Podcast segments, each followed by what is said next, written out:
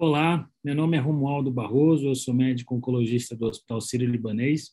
É meu grande prazer estar aqui conversando com a doutora Débora Gagliato, oncologista clínica da BP Mirante, em São Paulo.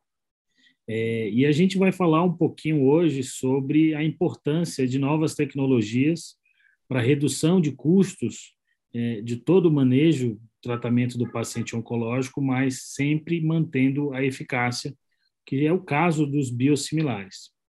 Débora, fala um pouquinho para a gente aí o que, que você tem trabalhado, como que você tem visto, tanto do ponto de vista de pesquisa como de prática clínica, a importância dos biosimilares. Olá a todos, muito obrigada, Romualdo. É um prazer estar aqui com você nesse bate-papo. E, de fato, os biosimilares são drogas muito importantes que vieram para contextualizar e para promover mais acesso aos pacientes a drogas tão importantes como os medicamentos biológicos e garantir a sustentabilidade do sistema. Né? Então, acho que esses dois pontos, acesso e sustentabilidade, são muito importantes, e os biosimilares nada mais são do que medicações altamente semelhante, semelhantes a medicamentos biológicos de referência.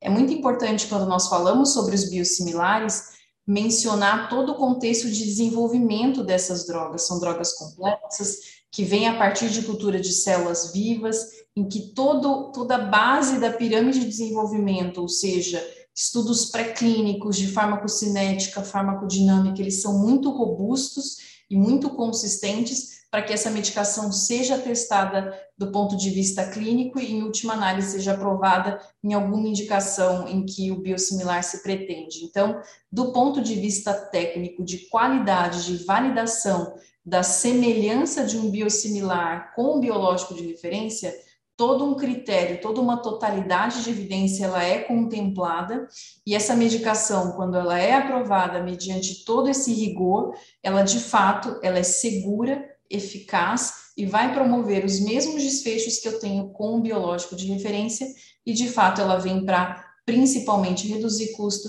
e garantir sustentabilidade do sistema, que nós sabemos que cada vez mais o custo das nossas medicações vem aí é, cada vez mais alto. Nós acabamos de voltar aí de Chicago, da ASCO 2022, e você é uma das autoras de um estudo de mundo real, um estudo prospectivo com o biosimulado trastuzumab, o Zedora.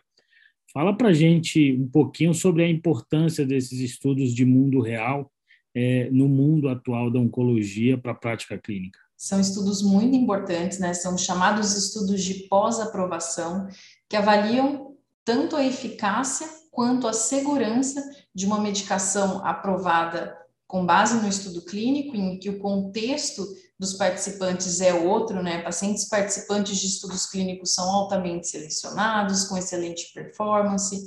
É, esses pacientes, muitas vezes, eles podem não ter aí os mesmos desfechos que pacientes do dia a dia, em que são pacientes com muitas comorbidades, que usam polifarmácias, não selecionados, e justamente os estudos pós-aprovação visam avaliar tanto eficácia quanto segurança de uma medicação aprovada é, um, com base em um estudo clínico muito rigoroso. Então, são estudos muito importantes que vem crescendo o número de estudos sendo publicados é, nos estudos de mundo real ou pós-aprovação, porque de fato corrobora um aspecto muito importante é numa população do dia a dia que tem todas as suas peculiaridades e as suas complexidades. A medicação ela vai tão bem, ela é tão eficaz quanto o que eu observei no estudo clínico controlado, randomizado, essa é uma questão muito importante, de fato. Cada vez mais a literatura tem valorizado os resultados e os dados de estudos de pós-aprovação.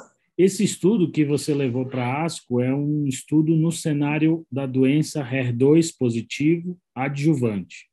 É, fala melhor para a gente, explica um pouco mais qual foi a população incluída nesse estudo. É um estudo importante, porque é um estudo nacional, brasileiro, multicêntrico, observacional e prospectivo. Então, são pacientes tratados em diferentes centros oncológicos ao longo do nosso Brasil. Isso é muito bacana, né? Incluir pacientes não só da região sul, sudeste, mas também norte e nordeste. Então, todo o Brasil ele é contemplado nesse estudo de mundo real. É, são previstos a inclusão de 170 pacientes, já foram incluídos 126 pacientes, e aqui no nosso estudo apresentado na ASCO, é um dado preliminar de segurança de 42 pacientes recrutados no estudo.